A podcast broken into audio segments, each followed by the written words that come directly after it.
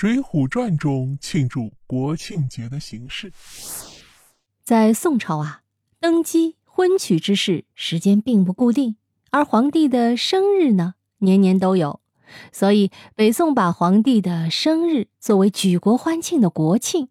每位皇帝的生日都是国家法定节假日，还放假三天呢。其中，《水浒传》中所描写的宋徽宗时代，国庆节就是宋徽宗的生日，即天宁节。也可以说，《水浒传》中的国庆节是宋徽宗的诞辰日，阴历的十月初十。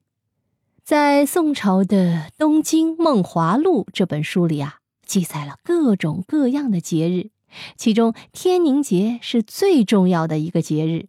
书中记载，天宁节这一天啊，百官九五三台，左右均相扑。什么意思呢？就是说这一天呢，百官都要喝酒、看歌舞，还要举行相扑比赛呢。《水浒传》中相扑第一高手无疑是浪子燕青。燕青与人猿的泰山打擂，用肩甲顶住他胸脯，把人猿直拖降起来，叫一声“下去”，把人猿头在下，脚在上，直扔下线台来。这一扑，众人看了齐声喝彩。《水浒传》中的相扑不仅有男子相扑，还有男女混扑，女的叫段三娘，女性表演相扑。在宋代是瓦舍中很常见的娱乐节目，而且女相扑手的着装也要比小说中的段三娘更火爆。宋徽宗寿成天宁节时，还有一个重要的活动啊，那就是蹴鞠比赛，哎，也就是后来发展出来的足球。天宁节这一天呢，皇城内举行盛大的单球门蹴鞠表演赛。两队各有队长，每方队员十余人，球杆高三丈，上有一尺方圆的球门，以互相射门命中数分胜负，场面呐十分壮观。宋徽宗还曾专门写诗称赞足球运动呢。他说：“韶光晚媚属清明，场宴思成道暮清。静谧被轩争蹴鞠，两棚庭记。”在输赢这一历史故事啊，被演绎出了《水浒传》中市井之徒高俅因球技超凡，受端王赏识而一路高升的情节。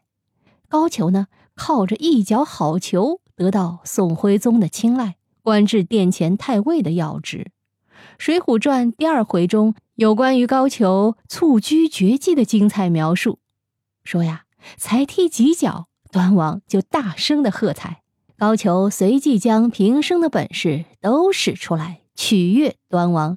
说实在话，高俅踢球的样子确实好看，那球仿佛充满粘性似的，在他的身上弹起落下再弹起。端王啊，大喜，哪里肯放过高俅回府，留高俅在宫中过了一夜。高俅确有其人。他也确实是因为陪徽宗踢球而坐上了殿前的高官，并且《水浒传》中描写的其他看家动作，像鸳鸯拐，也能在宋本蹴鞠图谱中找到。这说明《水浒传》中关于蹴鞠的描写虽有夸大，却也不失真。书中演绎出宋朝的重要节日都要有蹴鞠助兴。毫无疑问的是，作为《水浒传》这段历史时期的国庆节，也就是天宁节的庆祝活动。天宁节呀，还有一个小插曲：宋徽宗赵佶的生日本来呀为五月初五，也就是端午节，这也是他封为端王的原因。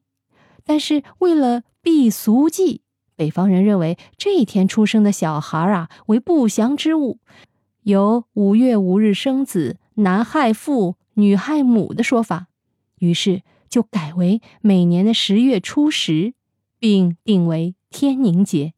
文武朝臣每年的这一天都要为他祝寿，举国同庆，为名副其实的国庆节。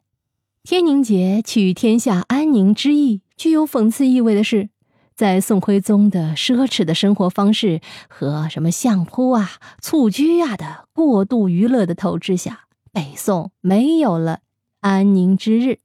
在宋江和方腊集团的打击下，北宋失去了对抗金国的实力。